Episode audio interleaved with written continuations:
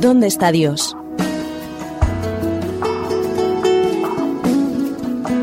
Esa es la pregunta que miles de personas se hacen alrededor del mundo cuando contemplan el dolor y el sufrimiento que reinan en la sociedad.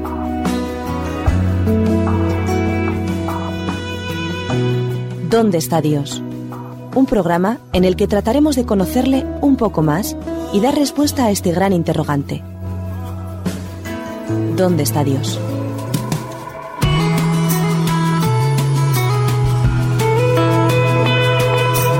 Bienvenidos amigos a un nuevo programa de ¿Dónde está Dios? Vuestro programa favorito. Lo sabéis, ¿no? Hoy vamos a empezar una serie de programas sobre los mandamientos. ¿Vale? Y pensaréis, 10 mandamientos, 10 mm, programas. No, el de hoy es especial. El de hoy vamos a hablar en general sobre los 10 mandamientos, cuándo se dieron, un poco de explicación acerca de, de ellos. Y para eso contamos con la presencia de nuestra compañera habitual, Vanessa Rodríguez. ¿Qué tal? Bienvenida. Muchas gracias, hola. Y un invitado especial, Francisco José Camacho, licenciado en Teología, pastor y preceptor del Colegio Adventista de Sagunto. ¿Qué tal? Bienvenido. Hola, buenas tardes, muchas gracias. Bien, entonces vamos a empezar y me gustaría antes que nada saber cuáles son esos mandamientos. Algunos, no sé si algunos los conoceréis, si no los conoceréis, pero vamos a entrar en materia, va. Vanessa, ¿qué tal si nos los lees? Pues genial. Para, antes de empezar, me gustaría deciros que los podemos encontrar los 10 mandamientos en Éxodo 20. ¿Tenéis una Biblia a mano? Venga, va, y no exclusivamente en Éxodo 20, sino también en Deuteronomio 5. Así que cuando queráis, comienzo. Empezamos por el un número uno. Es no tendrás dioses ajenos delante de mí. Después no te harás imagen ni ninguna semejanza de lo que hay arriba en el cielo, ni abajo en la tierra, ni en las aguas debajo de la tierra. No te postrarás ante ellas ni les darás culto, porque yo soy Jehová tu Dios, fuerte, celoso, que visitó la maldad de los padres sobre los hijos, hasta la tercera y cuarta generación de los que me aborrecen. Y hago misericordia a millares, a los que me aman y guardan mis mandamientos. No tomarás el nombre de Jehová tu Dios en vano, porque no dará por inocente Jehová a quien toma su nombre en vano. Acuérdate del día del sábado para santificarlo. Seis días trabajarás y harás toda tu obra. Mas el séptimo es sábado para Jehová, tu Dios. No hagas en él obra alguna, tú, ni tu hijo, ni tu hija, ni tu siervo, ni tu criada, ni tu bestia, ni tu extranjero que está dentro de tus puertas. Porque en seis días hizo Jehová los cielos y la tierra, el mar y todas las cosas que en ellos hay reposó el séptimo día. Por tanto Jehová bendijo el día del sábado y lo santificó. Honra a tu padre y a tu madre, para que en tus días se alarguen, para que tus días se alarguen en la tierra que Jehová tu Dios te da. No matarás, no cometerás adulterio, no hurtarás, no hablarás contra tu prójimo falso testimonio, no codiciarás la casa de tu prójimo, no codiciarás la mujer de tu prójimo, ni su siervo, ni su criada, ni su buey, ni su asno, ni cosa alguna de su prójimo son extendidos, ¿no? Nosotros los conocemos un poco más breves, pero este estos son.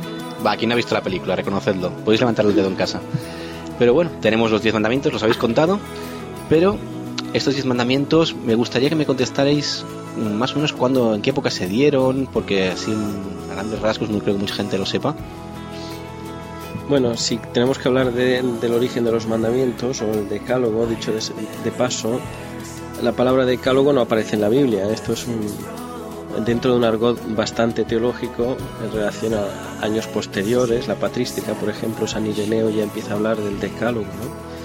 Pero es verdad que en la Biblia la única expresión que aparece hacia ese término es diez, las diez palabras. Son incluso más concisas que lo que ha leído Vanessa. ¿no?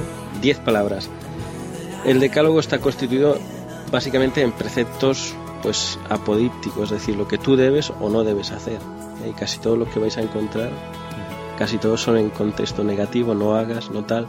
Solo hay dos que aparentemente son bastante en positivo, ¿no? Que curiosamente es el cuarto y el quinto. Pero hablar del origen de los mandamientos, propiamente dicho, pues deberíamos hablar de, de, esa, de ese decálogo que existe incluso antes de la, de la entrega propia ¿no? que se dio en Sinaí para el pueblo de Israel, ¿no? porque ya en el principio, desde la creación, Adán y Eva son conscientes de ese decálogo, ¿no? en el mandamiento mismo de Dios, eh, acuérdate del sábado. Pero, o sea, no, claro, a ellos no se lo da escrito. Entonces, cuando lo da escrito al pueblo de Israel, ¿por, ¿por qué motivo es? Quizás como para nosotros parece que tiene más peso, ¿no? Es más legal, por así decirlo. Es como un contrato legal, quizás, entre el pueblo y Dios. Es el, el pacto. Cuando hay un pacto, cuando tú haces un negocio, necesitas un documento, aunque en aquel momento, pues la, la palabra era dueña y señora del hombre. Un hombre se decía que era dueño de sus palabras y esclavo de lo que dice, ¿no? La ley y la tradición oral era un contexto muy fuerte. Pero de alguna manera algo pragmático, que tú podías tocar incluso la ley de Dios, ¿no? Que dicho sea de paso no la tocaba mucha gente. Entonces, desde el principio, se puede decir que Adán y Eva quizá no podían tocar esa ley ya que no la tenían, pero tenían contacto con el, con el dador de esa ley, ¿no? Con el creador. ¿Y por qué la veían en él esa ley? ¿O, o, Dios se la había hablado directamente a ellos? En principio, la ley en sí, el objetivo que tiene es declarar la voluntad de Dios para los hombres, ¿no? Entonces es, es la, la, esencia misma de Dios, es, la, es Dios mismo transcrito de alguna manera para que nosotros podamos comprender qué es lo que Dios espera de nosotros y qué es lo que nosotros podemos esperar de Dios. Cuando se tiene un contacto directo con el Creador, evidentemente no necesitas unas leyes, unas tablas que te digan lo que tienes que hacer, lo que no tienes que hacer. Simplemente se trata de una relación correcta con Dios. Porque la ley va a buscar eso, una relación adecuada con el Creador. ¿Por eso fue necesario que después Dios escribiese las leyes? Quizás, como he dicho antes, de manera pedagógica, para que incluso el hombre pudiese, fijaos, igual no tanto que el número sea eh, que represente algo, 10, ¿no? sino más pedagógico, con la mano de los dedos podía incluso recordar las diez palabras de Dios para su pueblo, ¿no? Y transmitirlo de padres a hijos durante generaciones incluso. Y aparte es una ley muy básica, o sea, son preceptos muy básicos, de, porque antes de que estuviera escrita la gente ya lo seguía, ya no solo Adán, sino desde Adán hasta que se da en el Sinaí, esa ley se ha ido siguiendo y se ha ido recordando y antes no la tenían, o sea, que son preceptos que Dios ha ido transmitiendo y que la gente ha ido transmitiendo de forma oral. Incluso históricamente los pueblos que rodeaban el pueblo de Israel, ¿no? el código de Hammurabi. Hay muchas cosas que nosotros podemos encontrar similares incluso a los mandamientos, o sea, no era extraño ni ajeno a los israelitas el conocer ¿no? pues las leyes que, que regían la vida social de los pueblos vecinos. Muchas veces se comenta, bueno, alegan que no existían tales mandamientos porque no estaban escritos, pero sabemos perfectamente cuando la gente los incumplía, ¿no? que eran castigados. Por lo tanto, tenían que tenerlo. Y yo me pregunto, ¿qué son esos mandamientos? ¿Por qué son necesarios? Bueno, en toda, en toda sociedad, si no hay un código de circulación, por ejemplo, ¿no?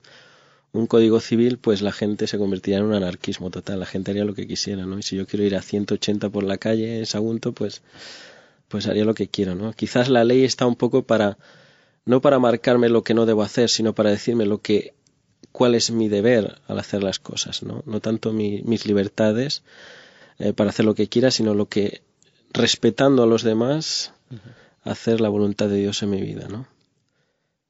Entonces, ahora me gustaría hablar un poquito más, porque tiene una importante relación con el tema de la fe, de las obras, y entraríamos en el tema de la justificación, porque algunos creen que lo único que hay que hacer para ser salvo es obedecer esta ley de Dios. ¿Es eso correcto? Bueno, si, sin la fe las obras son muertas, sin las obras la fe no tiene sentido, ¿no? Parece que van juntas, unidas de la mano pero es verdad que es, es a través de la ley que vamos a ser juzgados de alguna manera. Es el espejo, el reflejo donde tú y yo podemos ver cómo estamos en relación con Dios, ¿no? Más que el acto mismo de juzgarnos, lo que va, lo que va a hacer es reflejarnos, mostrarnos cuáles son las cosas que aún debemos mejorar con la ayuda de Dios en nuestra vida. ¿no? O sea que no, es como una especie de castigo, sino como una especie de norma de conducta, por decirlo sí, más, mira, fijaos, lo que buscaba Dios más incluso que una norma de conducta era un estilo de vida. Buscaba que el pueblo de Israel tuviese una conexión tan plena con Dios como en el principio, ¿no? Adán y Eva caminaban con Dios y no necesitaban una ley escrita. Estaba escrita en su corazón y en su mente, ¿no? Como Él lo va a decir, repite esto a tus hijos, y lo tendrás siempre en tu corazón y en tu mente. Y lo pondrás por obra, porque en realidad el mandamiento tiene como objetivo eso. No solamente conocer mucho, sino también practicarlo. Nos comentabas antes que era como un, era un pacto. Era un acepto las condiciones. Sí. ¿no? ¿Esto nos asegura una felicidad? ¿Nos asegura un bienestar? Hombre, todos los cumplimientos de los pactos se llevan buen cabo. Si tú, a, buen fin, es decir, si tú cumples la parte de tu trato, de tu convenio, cualquiera que hagas en esta sociedad, pues en fin, evidentemente va, va a tener un final feliz, ¿no? Incumple algo y te van a, comer los acreedores. Pero sí, o te va a llamar el banco para que pagues la hipoteca. Sin duda, pero parece fácil, parece algo ya rodado. Pero entonces, ¿por qué nos parecen un peso esos mandamientos? Quizás porque el hombre nos gusta experimentar cosas ah, nuevas, ¿no? quizás el hombre tiene esa sensación de que todo lo que se te impone es contraproducente, ¿no? Y no es tanto esa, esa la sensación que Dios quería transmitir para un pueblo. Y es verdad que aunque está escrito en, en negativos, ¿no? No, no, no cometas adulterio, no robes, no mates, que aparentemente puede ser muy negativo, ¿no? Si tú haces eso, si tú empiezas a dar un discurso así, la gente ya te va a rechazar un poco. La idea no es tanto dar ese concepto de negatividad, sino de ser muy simple, es decir, lo que puedes y no puedes. es un término muy claro de una realidad apodíptica, ¿no? Es decir, es muy sencillo, lo que debes y lo que no debes hacer. No, se anda con rodeos, no se da, no le da mucha vuelta al asunto, simplemente te marca lo que tienes que hacer o no. No, no voy a dar mucho rodeos, voy directamente a otro tema, directamente al grano. ¿Jesús siguió todos estos mandamientos en, durante su vida aquí en la tierra? Evidentemente sí, de eso, de eso demostró en su ministerio aquí en la tierra, ¿no? todo conforme a la ley. Era, era necesario entonces que los cumpliera durante toda su vida para que para justificar su presencia aquí en la tierra, para justificarnos a nosotros. Más que que fuera necesario para justificar su presencia aquí en la tierra, porque él es Dios en sí mismo, era tanto para mostrarnos que la ley es posible de llevar a cabo, de cumplir con la ayuda de Dios aquí en esta tierra. Bien, mm, hemos hablado de que los diez mandamientos son la ley de Dios, son su carácter. Y los hombres que amaban a Dios los han obedecido pues con sumo cuidado, y eso lo vemos a lo largo del Antiguo Testamento. A veces incluso se exceden, como los fariseos que han creado toda una normativa, ¿no? de leyes para cumplir, unas leyes humanas para seguir la ley de Dios, y que al final en lugar de potenciar la impotencia de los mandamientos de Dios, lo sustituyeron añadiendo un montón más, pues como el número de pasos que se deben dar en sábado, o por ejemplo la carga que se podía llevar, eh, ¿Qué, nos puedes decir al respecto? Este ¿Lo llevamos ahora hasta también ese extremo? Pues a lo mejor a veces sí que lo llevamos a ese extremo, ¿no? Eh, Dios fue muy simple, ¿no? La Biblia, fijaos, no es un libro de casuística que te dice lo que tienes que hacer en, cada momento. Lo que te va a indicar es una orientación, una dirección. Y va a dejar siempre muy a nuestra elección, por eso nos dio esa libertad Dios del libre albedrío, ¿no? De la elección personal y libre que nosotros queremos hacer en cada momento, consciente de que las consecuencias serán para bien o para mal, ¿no? Dios lo dice así, te presento la vida, la muerte, escoge la vida para que vivas. A veces nosotros actuamos como los fariseos, de alguna manera, porque queremos sobreproteger tanto el mandamiento que le ponemos demasiadas normas alrededor, ¿sí? Una cosa son los principios, como es este principio, la ley de Dios escrita con su mano, eran principios y hay normas que nosotros hacemos como iglesia, como comunidad religiosa, para proteger los principios. Y a veces las normas son más incluso que el principio en sí, que es lo que le pasó a los fariseos. Lo complicaron todo tan en exceso y fueron añadiendo tantas cosas que al final casi perdieron un poco la noción de lo que era el principio del mandamiento básico, ¿no? Había tantas cáscaras que quitar que al final te, te, se te llaman la gana de comer. De comer cacahuete, sí. Lo más seguro es que, bueno, no nos damos cuenta, no nos hemos dado cuenta que en estos, estas diez palabras está incluido absolutamente todo. No tenemos por qué añadir ni inventar. Está todo ahí metido. Si vemos que Jesús cumplía los mandamientos, pero tuvo una, una vida absolutamente recta y acorde con, la voluntad de, de, Dios, de Él mismo, digamos. Y de hecho, muchas veces, muchas veces le dijeron al propio Jesús, ¿no? Has venido a abolir la ley. Dijo, en absoluto. No he venido a abolir la ley, he venido a clarificarla de alguna manera. Oíste que fue dicho no adulterarás yo te digo, si lo piensas en tu cabeza, ya estás cometiendo pecado. De alguna manera viene no a explicarla, sino a dar una visión más, más clara del concepto, más amplia incluso. A quitar las cáscaras, como decíamos antes. Sí, a quitar las cáscaras que no valen realmente y quedarse con la esencia, con el principio. ¿Qué es lo que quería Dios cuando decía, cuando dijo no, no adulterarás, ¿no? No tanto te acostarás con la mujer, sino incluso con tu pensamiento, ¿no? Va más allá. Jesús vino a demostrar que la, que la ley es viva, ¿no? Y que está presente aún hoy y hasta el tiempo del fin, si podríamos decir. Bueno, antes de seguir hablando, me gustaría que paráramos un momentito para escuchar música. Así seguimos después, es que dejamos con las ganas, ¿verdad? Venga, volvemos en un momentito.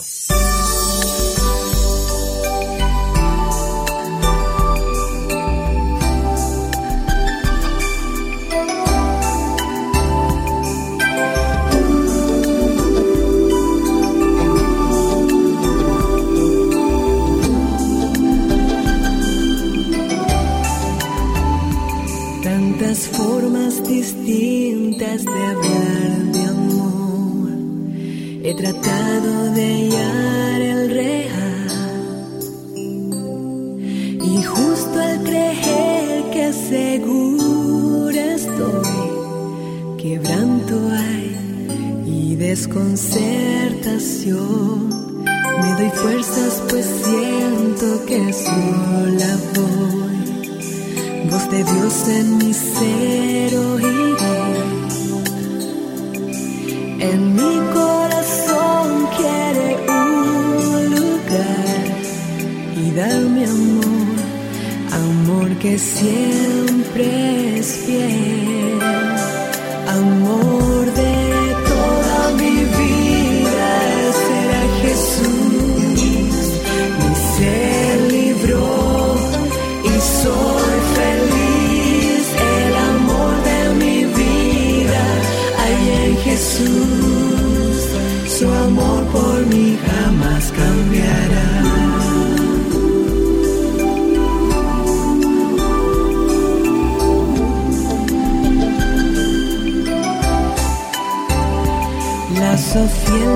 Amor, fuerte y puro busqué y jamás destruir esa unión.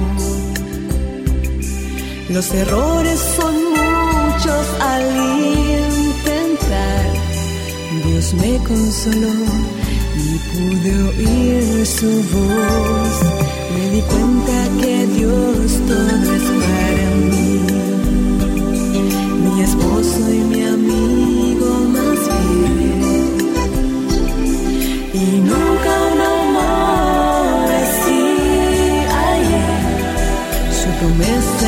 fue mi amor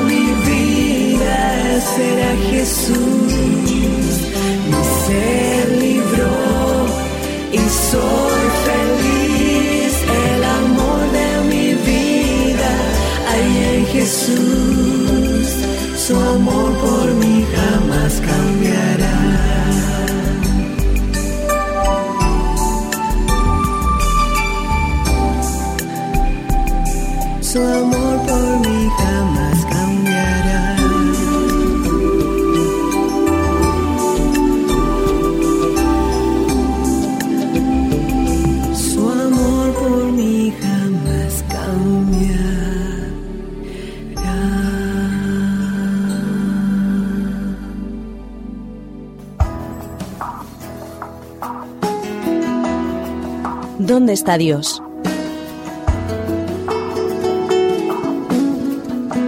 Esa es la pregunta que miles de personas se hacen alrededor del mundo cuando contemplan el dolor y el sufrimiento que reinan en la sociedad.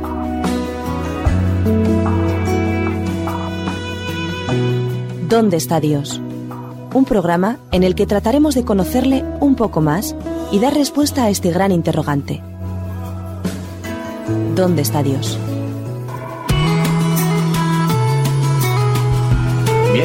Estamos aquí de nuevo. ¿Qué tal? ¿Os ha gustado la música? Preciosa. Estábamos hablando de los diez mandamientos, os lo recuerdo. ¿Os habéis olvidado? ¿No, verdad? Vale. Entonces, ahora me gustaría hablar un poquito más de lo que son los diez mandamientos en sí, porque hay dos partes diferenciadas. Eso, eso quería yo preguntar. Estaba ya con la pregunta. Siempre hemos oído de una división, ¿no? Una división dentro de los diez mandamientos y que curiosamente no son cinco y cinco. Así que nos gustaría que nos expliques cuál es esa división y para qué, esa, eh, para qué, para qué es esa división. Fijaos qué curioso y qué bueno ha sido Dios, ¿no? Que de esos diez mandamientos va a dedicar diez, de esos diez, cuatro los va a dedicar a la relación del hombre con Dios y el resto los va a dedicar la relación de los hombres entre nosotros, ¿sí? Y fijaos, normalmente empezamos a leer los mandamientos del primero hasta el último, pero si empezamos a leer los mandamientos desde el centro, desde el, desde el quinto mandamiento y el cuarto mandamiento, entenderemos mucho mejor las cosas. El cuarto guarda, acuérdate del sábado porque Dios hizo todas las cosas. Ese es el centro de lo que tú vas a entender por qué voy a guardar los mandamientos en relación a Dios porque eres el creador de todas las cosas, porque eres mi creador. Y el quinto, que es el, único que tiene una promesa implícita, ¿no? Dice, honra a tu padre y a tu madre y tus días en la tierra se alargarán.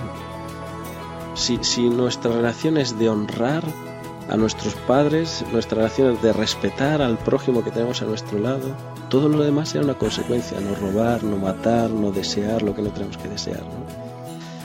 Es entender la ley de Dios como una relación, y así lo resumía. ¿Cuál es el principio de la ley? ¿Cuáles son los más, mandamientos más importantes? Le preguntaban a Jesús. Lo resume. Cuatro para Dios. Amarás a Dios sobre todas las cosas y a tu prójimo como a ti mismo. Es una manera muy lógica de verlo. Absolutamente lógica y, no sé, le encuentro mucho más sentido, ¿no? al habernos explicado esto. me he quedado ahora pensando porque yo creo que es que, podemos aprender de cada palabra no eh, ver ver el centro en, el cuarto mandamiento y ver por qué guardamos eso porque él es nuestro creador e, es un fundamental porque nosotros no guardamos diez mandamientos simplemente porque sea necesario para nuestra vida tener un orden una ética una moral sino porque Dios los creó y Dios sabe cuáles son esas reglas básicas para que nosotros lleguemos a ser felices, ¿no? Nadie mejor que el, el arquitecto de nosotros sabe cuáles son las, el manual de instrucciones, ¿no? lo ha hecho. Mejor que es, no lo vamos a encontrar, ¿no? Y a veces nos empeñamos un poquito en montar, no sé si habéis comprado alguna vez muebles de Ikea y perdéis las instrucciones, a veces nos empeñamos y a veces no funciona. Porque no hay nada mejor que el creador que conoce a la criatura para saber cuáles son las instrucciones adecuadas para que funcionemos mejor. Una cosa, hemos hablado de los mandamientos cuando se dieron desde el principio, hemos hablado de Moisés, en el Sinaí. ¿No crees que la gente podría pensar que estos son unos mandamientos dados en la antigüedad y que bueno, sí, ahora hay muchas cosas a hablar, ahí tenemos un código penal, tenemos cosas... ¿Crees que estos mandamientos siguen vigentes hoy en día? ¿Van a durar para siempre o es una cosa del pasado, de los israelitas que se le inventaron y... Evidentemente yo creo que es, es, es algo casi inherente en el ser humano, ¿no? Si la ley no estuviese dada, yo no sé, no sé lo que pensáis vosotros. En el ser humano existe algo que Dios ha puesto en nosotros que nos anima.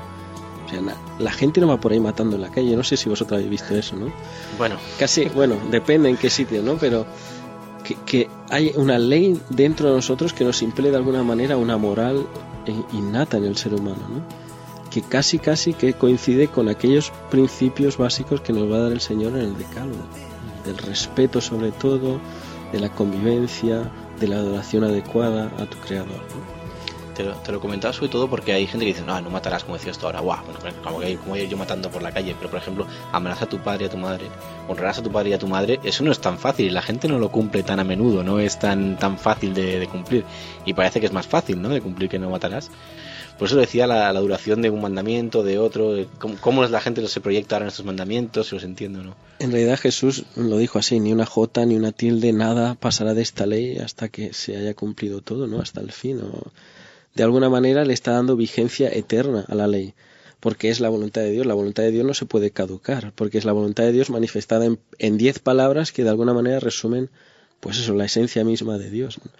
Y como Dios es eterno, no puede tener fin, no puede acabar de alguna manera va a ser para todos los tiempos, incluso para nosotros hoy día, ¿no?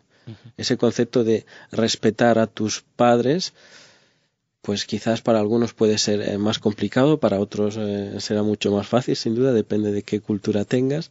Y las circunstancias que se viven. Y las circunstancias que se viven, evidentemente, van a influir muchísimo, pero es normal, es casi, casi parte de nosotros que respetemos las canas, ¿no? Por así decirlo. Es una ancianita en el autobús, pues te levantas, le cedes el sitio.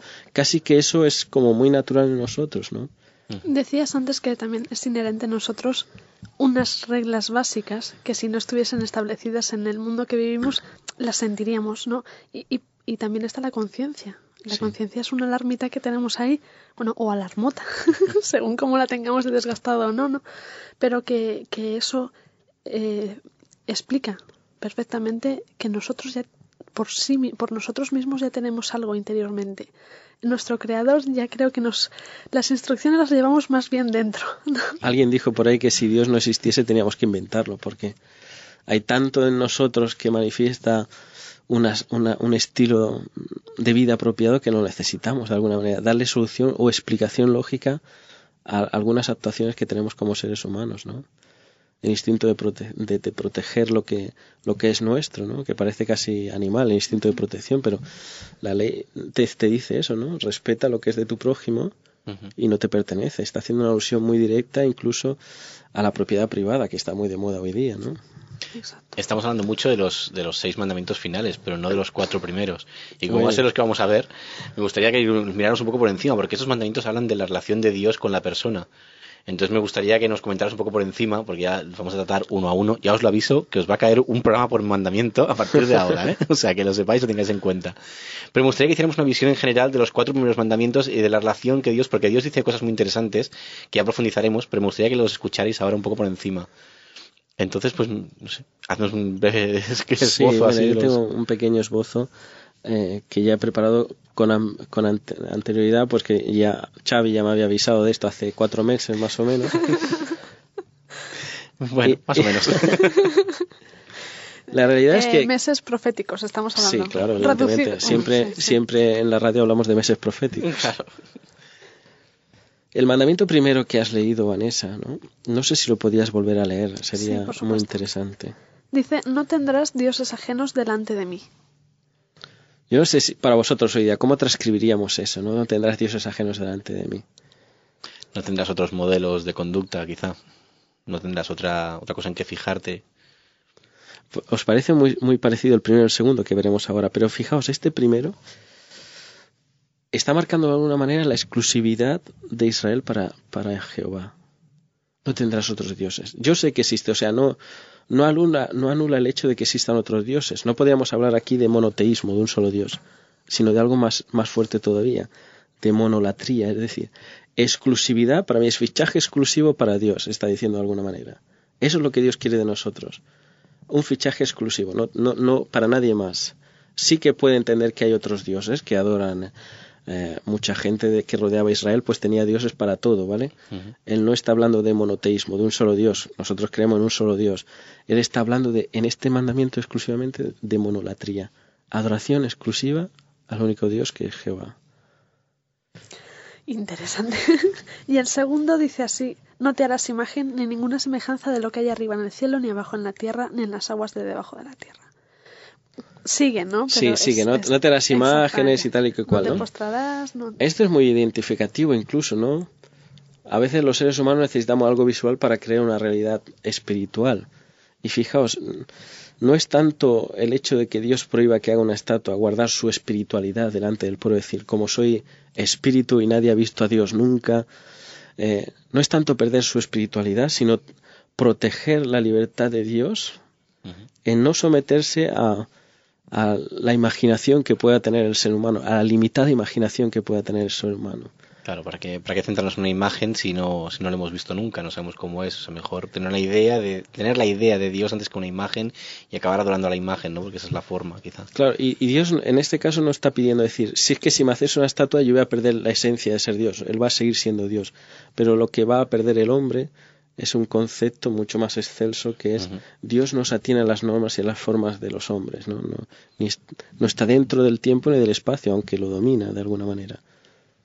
Yo siempre, siempre intento en todos los programas que saquemos algo práctico, algo útil para nuestros días. Parece fácil, ¿no? Los diez mandamientos simplemente los tenemos que cumplir y ya está, pero estamos eh, pensando que quizá nosotros pensamos que no tenemos otros dioses aparte de, Dios mismo como creador y cómo se aplica hoy en día. Hay muchos dioses en este mundo, sí. Demasiados a veces. Y a veces son casi más fuertes que, los, que el único Dios. O la exclusividad que Dios pide para nosotros como su pueblo, a veces la tenemos cedida con otros jugadores, ¿no? Por así decirlo.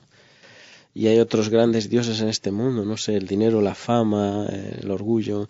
Hay muchas cosas que pueden que podemos tener en nuestra escala de valores en primer lugar antes que Dios, ¿no?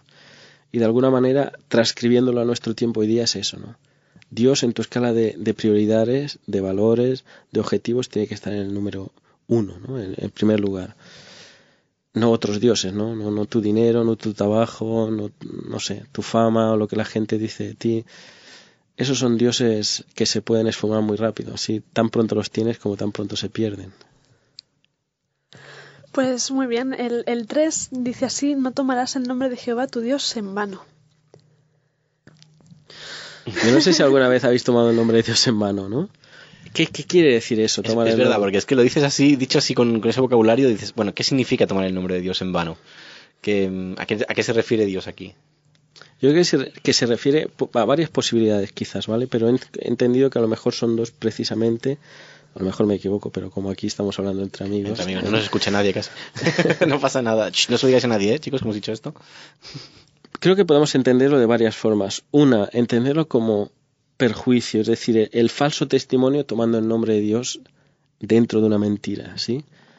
Usar el nombre de Dios para una mentira. Te lo juro, te, te prometo que esto nunca no sé si habéis hecho alguna algún juramento, ¿no? Por este estilo. No tanto es que el nombre de Dios se va a usar mal, sino lo que Dios no quiere es que se use su nombre en una mentira. Y el otro concepto que va mucho más allá es intentar proteger el nombre de Dios, no solamente de, usarlo con una mentira, sino también de cualquier otro abuso que se pueda hacer, ¿no? de malas interpretaciones como usarlo en, en magia, en curaciones, en sanaciones, cosas que aparentemente vienen de parte de Dios, pero que no están conforme a lo que la palabra de Dios espera, ¿sí? Se amplía mucho más la visión, no tanto a usarlo mal para porque prometes algo, juras algo en el nombre del Señor, sino más bien incluso en este otro, en este otro detalle, ¿no? Usarlo fuera del contexto que es verdaderamente de adoración a Dios. Que no solo lo limitemos a la palabra, sino que hay muchas más formas de usar el nombre de Dios en vano en, este mundo actual, ¿no? Pues muy bien, nos dejas el listón bastante alto para después hacer los siguientes programas individuales. Pero bueno, no sé, eh, ¿quieres aportarnos algo más, algún resumen así de lo que son los mandamientos o, bueno, las ideas generales que hemos dado también? Me parece que, los, que el tema que estamos tratando es muy extenso, que podríamos hablar de muchísimas cosas, ¿no? Pero quizás hoy día hay que ser más práctico que hablar de, muchas cosas. Y darle una relevancia importante a, a, la importancia que tiene la ley, el decálogo, los diez palabras de Dios hoy día en nuestra vida como cristianos, ¿no? Para nuestra salvación, para, nuestra, para nuestro beneficio propio. yo he encontrado que si, si alguien se atreve a hacer a poner en práctica estos diez, estas diez palabras, yo le propongo un desafío. Y este desafío implica que durante un mes seas capaz de cumplir estos, este decálogo. Y te vas a dar cuenta de que a lo mejor no es tan fácil como parece, pero lo que sí que vas a encontrar es una satisfacción en tu vida de saber que estás haciendo las cosas bien, conforme a la ley de Dios y a la voluntad de Dios el hecho de tener un decálogo no implica que, somos esclavos de esas palabras, ¿sí? De lo que está escrito ahí. Implica más un conocimiento de la persona que ha creado esas palabras.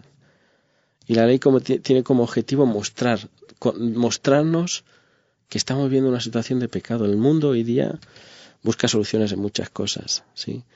Y la solución quizá la tenemos en unas palabras muy sencillas, que son estas. En buscar al origen. No hay nada más original que volver al origen, ¿no? a la creación. Y en la creación no vamos a encontrar al hombre desnudo delante de Dios como criatura creada.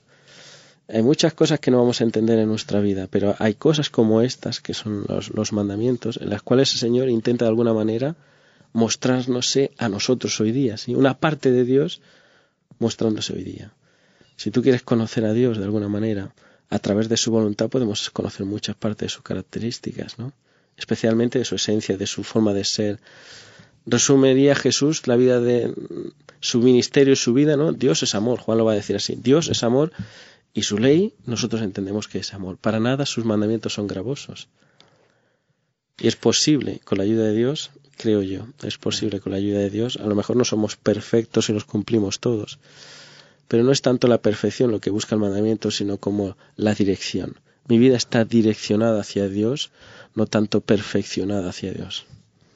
Bien, pues como os habéis quedado, ya sabéis que los mandamientos es una forma de, de encontrar a Dios. Y bueno, esto se propone este programa, ¿no? ¿Dónde está Dios? Pues ya tenemos una pista. Y durante los próximos programas os hablaremos de ello. Pues sin duda, y ya sabéis que el próximo programa que estaremos aquí será el mandamiento número uno, que vamos a repetirlo así para que se vaya quedando. No tendrás dioses ajenos delante de mí. Vamos a esbozarlo, vamos a hacer una cirugía y esperamos cerrarla al final del próximo programa también. Muchísimas gracias por estar aquí. Muchísimas gracias a vosotros, me lo he pasado muy bien.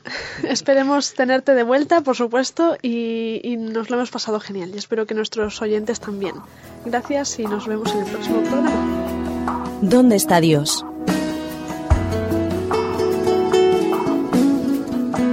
Esa es la pregunta que miles de personas se hacen alrededor del mundo cuando contemplan el dolor y el sufrimiento que reinan en la sociedad.